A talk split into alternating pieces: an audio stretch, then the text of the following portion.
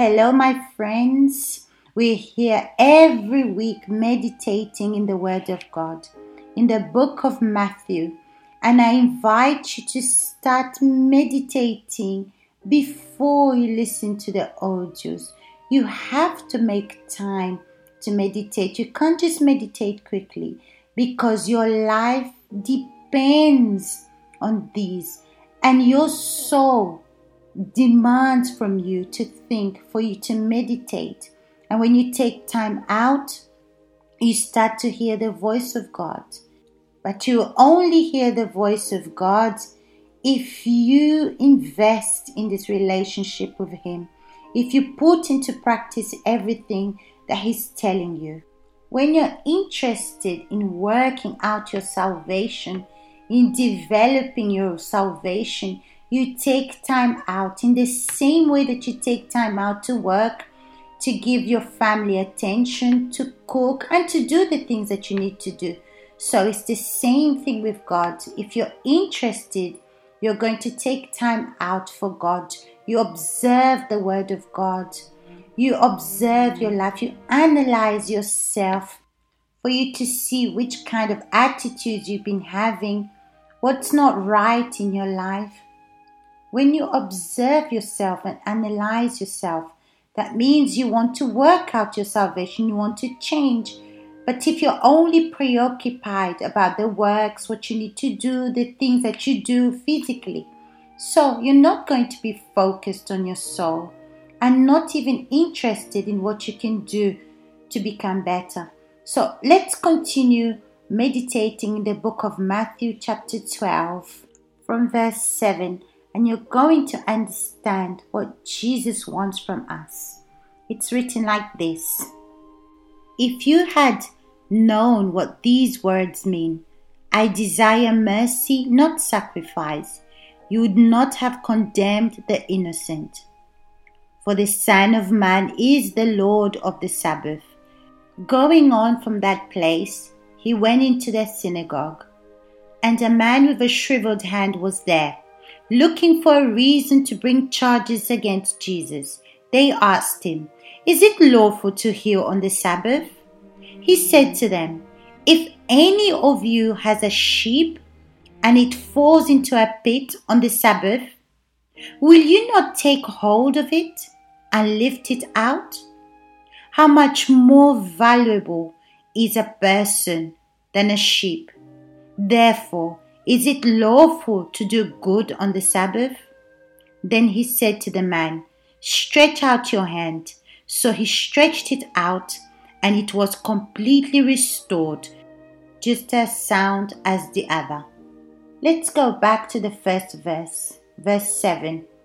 If you had known what these words mean, I desire mercy, not sacrifice, you would not have condemned the innocent. What is Jesus trying to say here?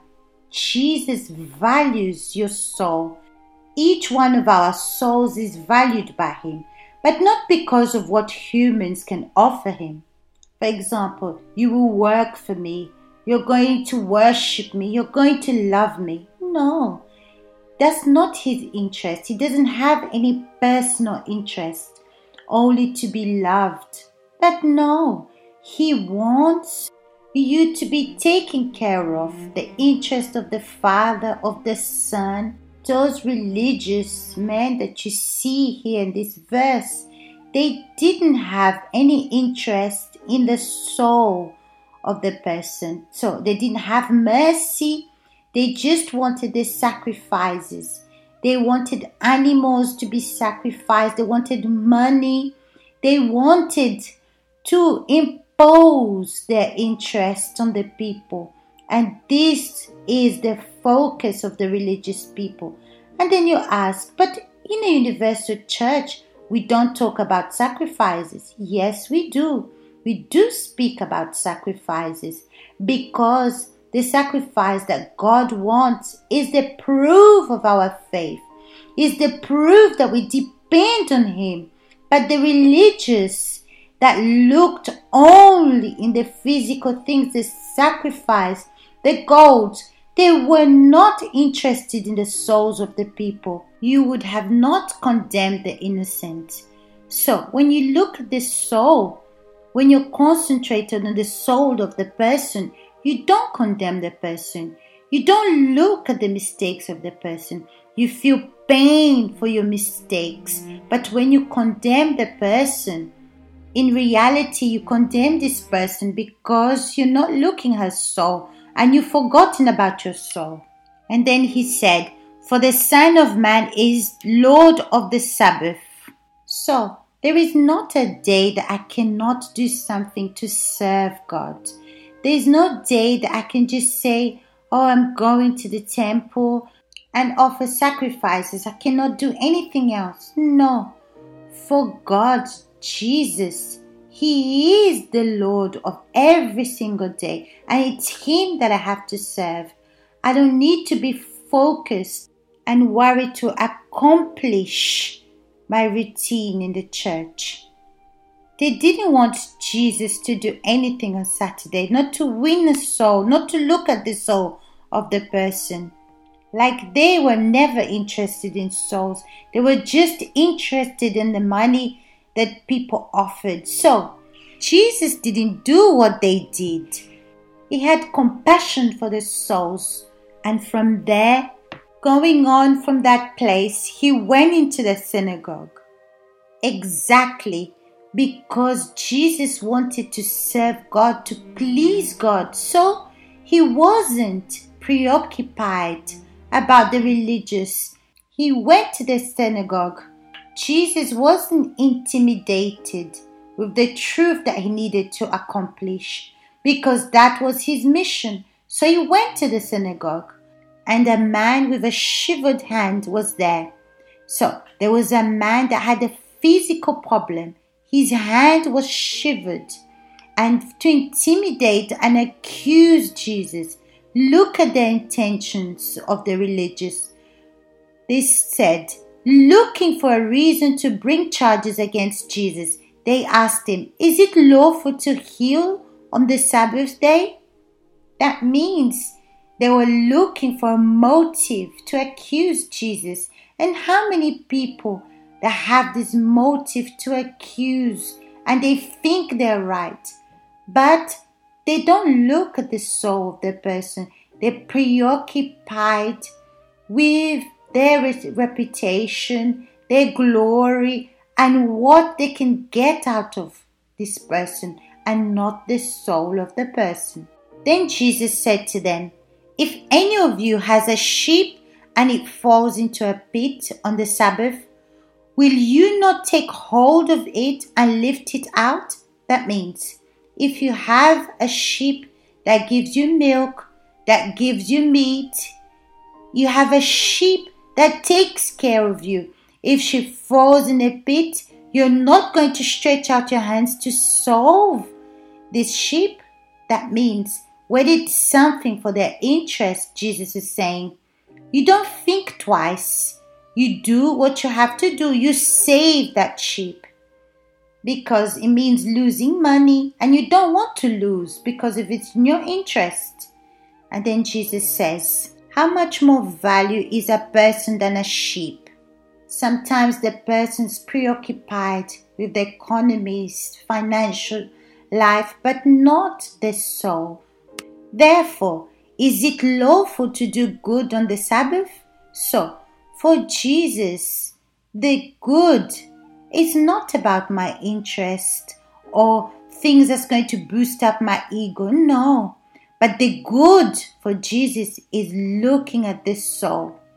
And then he said to the man, Stretch out your hands. So he stretched out his hand, and he was completely restored, just as sound as the other. So that man was healed and the man needed to assume his faith, stretched out his hands, and show, expose the truth that he hid all this time.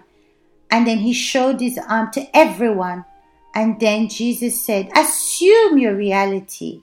So, when it's the truth, my friend, when there's an intelligent faith, there's transparency. You don't hide anything. You're transparent. You cannot be hiding, wanting to please this and that person. This man, when he stretched out his hands, he revealed everything that he was hiding. He confronted his ego, his pride, his shame, his reality. And he was healed, and his hand was as sound as the other. So Jesus healed him. Now imagine you was irritating the religious and those that have authority. Wasn't he going to be hated like Jesus? And that's it, my friend. Faith, the light, the truth needs to be clear for everyone. What am I going to assume? I want to see results of my faith my soul, or I want to please this and that person. You're gonna have to choose. We have to choose. We have to choose. Or we're going to use an emotional faith and be preoccupied to please people, or I'm going to use my intelligent faith, look at my soul, look at the truth, the situation that I'm facing, and assume once and for all and pay the consequences or not. And what are you going to decide, my friends? If you have conditions, participate in the blog. Speak to me, write your comments. Are you ready to assume the truth, the light, and expose in front of everyone what you assume? So participate here with your comments and we'll be back next week. And I thank you in advance for your comments. I'll see you next week.